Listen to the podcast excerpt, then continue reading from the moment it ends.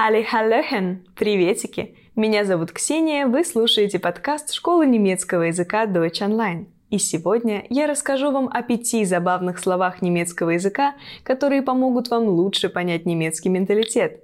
Ну что, поехали?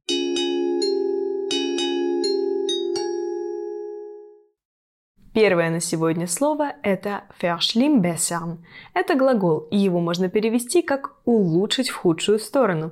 Немного запутано, правда? Попробуем разобраться. Глагол verschlimmbessern происходит от сочетания слов verschlimmern – ухудшать и verbessern – улучшать, и означает попытку улучшить что-то, что в результате только ухудшается. Этот термин часто используется в контексте технических усовершенствований, когда попытка исправить одну проблему приводит к возникновению других – Например, вы решили починить какой-нибудь прибор, скажем, электрический чайник, не имея должных знаний. Вам хотелось, чтобы он перестал слишком сильно шуметь. Вы разобрали его, ничего не поняли, собрали с большим трудом, и теперь он не только шумит, но и выключается сам собой. Вот хороший пример verschlimmbessern. Der Architekt hat das Gebäude verschlimmbessert, indem er unpassende Materialien verwendet hat. Архитектор, улучшая, ухудшил здание, используя неподходящие материалы. Говорят, у немцев нет чувства юмора. Не соглашусь, самоиронии у них достаточно, и verschlimmbessern тому доказательство. Следующее слово – это существительное die Fressnarkose.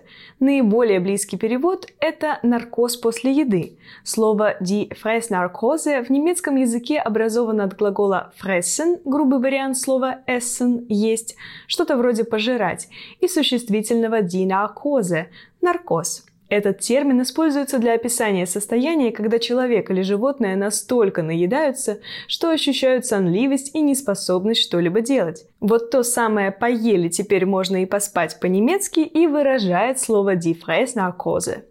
Nach dem üppigen Festessen fiel er in eine Fressnarkose. После плотного праздничного ужина он погрузился в послеобеденный сон. Кстати, многие немцы предпочитают легкий перекус или фуршет пышным застольем, даже праздничным застольем.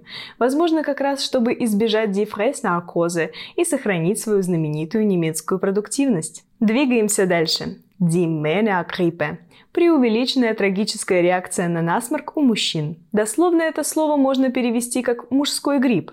Оно, как и другие его коллеги из нашего сегодняшнего списка, состоит из двух других немецких слов – «die Männer» – мужчины и «die Grippe» – грипп. Этот термин используется для описания якобы сильной реакции мужчин на обычную простуду или грипп, при которой они часто преувеличивают свои симптомы и требуют особого внимания и ухода.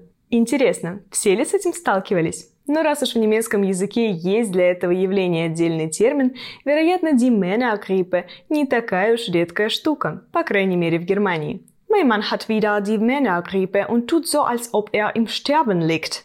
У моего мужа снова мужской грипп, и он ведет себя так, словно умирает. Die Frühjahrsmüdigkeit – весеннее недомогание. Может быть, вы замечали, что весной, когда на смену хмурым темным зимним дням приходят солнечные теплые деньки, вы вдруг ощущаете усталость. Если да, то вы очень внимательны к себе.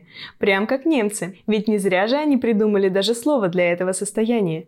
Die Frühjahrsmüdigkeit. Ich fühle mich in letzter Zeit so müde und schlapp. Ich glaube, es ist die Frühjahrsmüdigkeit. В последнее время я чувствую себя такой усталой и вялой, я думаю, это весенняя усталость. И последнее на сегодня слово – это der Weltschmerz, образованное от слов die Welt – мир и der Schmerz – скорбь. Этот термин используется для описания чувства глубокой меланхолии, разочарования и неудовлетворенности, которое возникает из-за осознания неполноценности мира. Ух, ну и словечко – но очень часто это слово используется в ироничном контексте, как фразеологизм «мировая скорбь». Но будьте осторожны с этим ощущением, ведь «der Weltschmerz kann zu Depressionen führen» – неудовлетворенность от мира может привести к депрессии. Лучше не грустите, а подписывайтесь на подкаст школы немецкого языка Deutsch Online. Здесь много всякого полезного и интересного. Меня зовут Ксения и einen schönen Tag noch. Хорошего дня!